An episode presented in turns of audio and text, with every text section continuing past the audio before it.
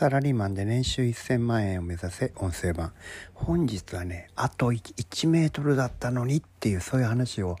したいんですけれどもね。えー、っとね、これどういうことかっていうと、まあ皆さんいろんな分野で努力をされて、まあ目標はね、作って、それに向かってこう努力をしてらっしゃると思うんですけれども、まあそれでもやっぱこうくじけそうになる時って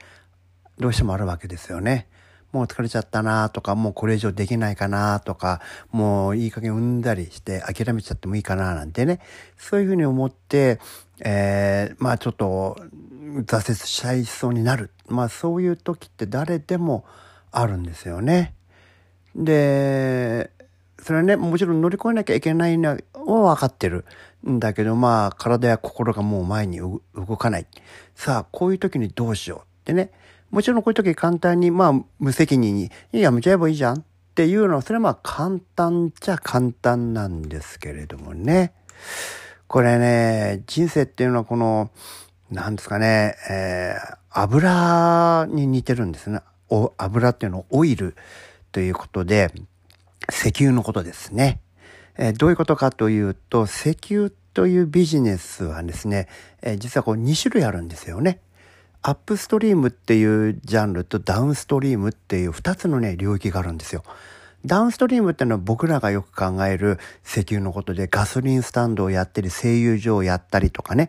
えー、その製品にする。そういう分野のことをダウンストリームって言うんですけども、実はね、この石油のビジネスの一番面白いところは、実は、えー、アップストリーム。それはどういうことかというと、石油の鉱脈を見つけて、穴を掘って、そこで油田を当てると。で、それがバーンと吹き上がってくるってね。で、それはものすごく儲かるんですよね。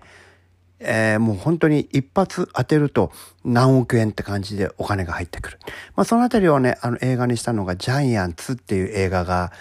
あの、昔のハリウッドでありますけれどもね。えー、これはもうここぞ、ここだろうなっていうところに穴を掘って、こう、ドリルでずっと地下何千メートルって掘っていくんですよね。で、そこで、いつ当たるかわからない。で、えまだか、まだか。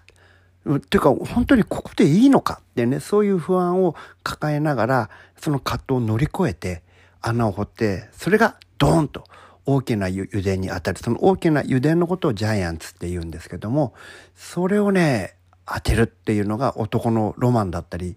するんですけどもね。これ人生もこれに似てるところがあるってことが、まあ僕がそのセミナーの主催をするようになって分かってきたんですよね。えー、いろんな受講生を見てるとね、あともうちょいって、あともうちょい頑張れ。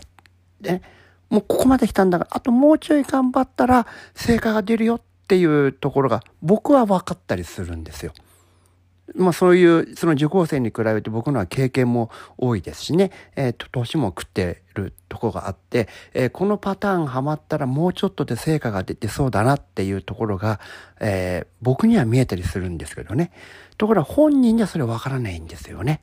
もうゴリ夢中で、もう無理なんじゃないかと、もう諦めようかなっていうことも思ってるかもしれません。でも僕は、あの、経験が深いから、や、もうすぐなんだから、あとちょっとだから、粘るんだって思うんですけども、残念なことにそういう人に限って、そのね、油田が、の、その鉱脈にあたるあと1メーター手前ぐらいで諦めちゃうことがあるんですよね。そこまでやったのに諦めちゃうのと。あと1メートル踏ん張ったら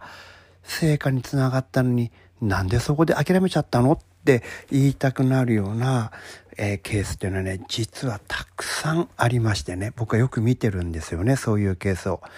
で、それはね、本当にもったいないなっていうふうにしみじみ思うわけですよね。ですから、えー、そういうパターンに入っててね、もうすぐ成果が出そうだっていうのが僕から見て見える場合には、まあそういう人ケツ叩くわけですよ。ここで諦めちゃダメだって頑張るんだって言ってね、えー、そういうふうに僕は、あの、